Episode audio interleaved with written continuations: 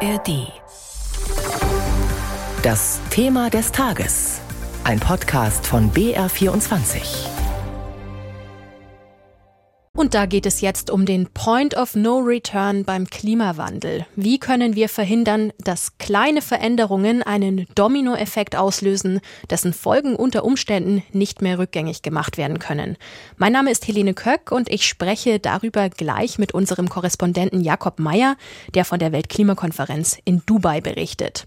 Dort sorgte heute eine neue wissenschaftliche Studie für Diskussionen, aber auch für ein bisschen Hoffnung. Es geht um sogenannte Kipppunkte im Erdsystem. Was es damit auf sich hat, erklärt Annette Kolb aus der BR Wissenschaftsredaktion. Um zu verdeutlichen, was genau ein solcher Kipppunkt ist, wird oft das anschauliche Bild einer Kaffeetasse genutzt, die Stück für Stück Richtung Tischrand geschoben wird. Lange bleibt sie noch stehen, dann reicht ein kleiner Schubs und sie fällt herunter und zerbricht.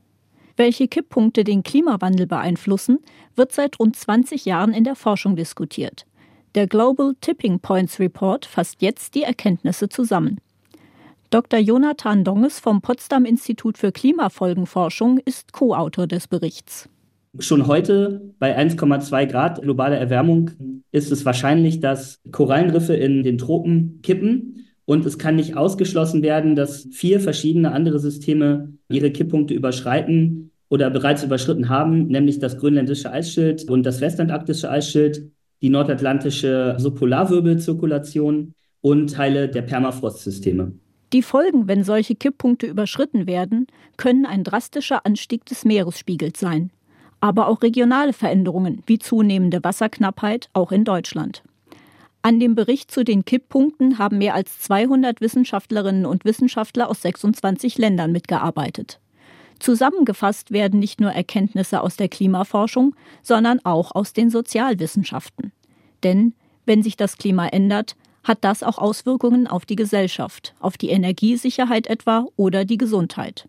Geforscht wird auch zu sogenannten positiven Kipppunkten, die notwendige gesellschaftliche Prozesse anstoßen.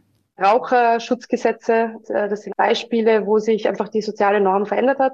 Und die Frage ist eben in die Zukunft, wie schaut dann unser Alltag in 50 Jahren aus? Was ist dann noch die Norm? Das ist ja auch eine Hoffnung, dass sozusagen das Naturschutz, Klimaschutz eine Art neue soziale Norm wird. Denn es gibt bereits positive Kipppunkte, die dem Klimawandel entgegenwirken. Etwa die Entwicklung von Technologien, die den CO2-Ausstoß reduzieren oder auch Ideen, wie dies in Zukunft geschehen könnte. Die E-Mobilität zum Beispiel. Ab einem bestimmten Punkt, einem Kipppunkt, verbreitet sie sich immer schneller, wird kostengünstiger, was sich dann auch wiederum positiv auf das Klima auswirkt. Caroline Zimm. Ich kann als ersten Schritt schauen, kann ich das vermeiden, was ich tue. Als zweiten Schritt könnte ich schauen, kann ich das verändern, verlagern, wenn ich etwas tue. Oder als dritten Schritt kann ich das verbessern. Ja? E-Autos wären sozusagen eine Verbesserung einer existierenden Technologie, wo ich höhere Effizienzen erreiche. Ich kann aber genauso gut schauen, ob ich mein System so umbaue, dass ich eigentlich gar keinen Individualverkehr brauche, sondern dass ich auf öffentlichen Verkehr umsteigen kann oder auf aktive Mobilität wie Gehen oder Radfahren. Wie viele Kipppunkte es gibt und wie gut sie sich für das Verständnis von Klimakrisen überhaupt eignen, ist unter Forschenden umstritten. Bei manchen Kipppunkten wären die Auswirkungen eher regional, bei manchen global. Wenn etwa die Dürreperioden in Nordbayern zunehmen, sind der Weinbau oder die Wasserversorgung dort gefährdet. Wenn aber der Meeresspiegel ansteigt, sind Küstenbewohnerinnen und Bewohner auf der ganzen Welt betroffen.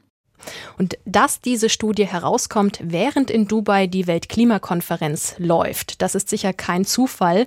Vom Gipfel zugeschaltet ist mir jetzt unser Kollege Jakob Meyer. Hallo Jakob. Hallo. Wenn wir solche Kipppunkte tatsächlich überschreiten, dann werden die Folgen gravierend sein für uns Menschen, die Meere, die Wälder, die Antarktis, die Gletscher. Was macht denn so eine wichtige Studie mit dem Klimagipfel? Ist das ein Weckruf?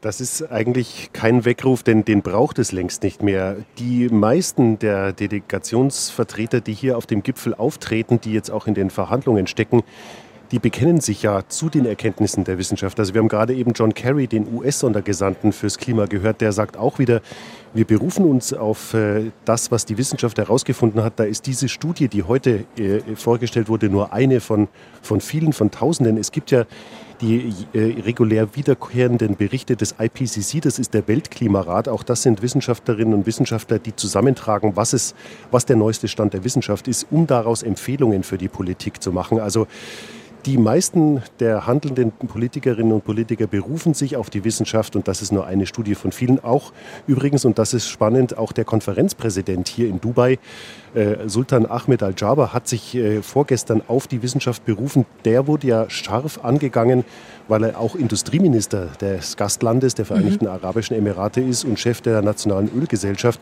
Und da gab es Presseberichte, er habe die Wissenschaft in Frage gestellt. Er sagt, nein, auch ich berufe mich darauf. Okay, die wissenschaftliche Grundlage ist also klar.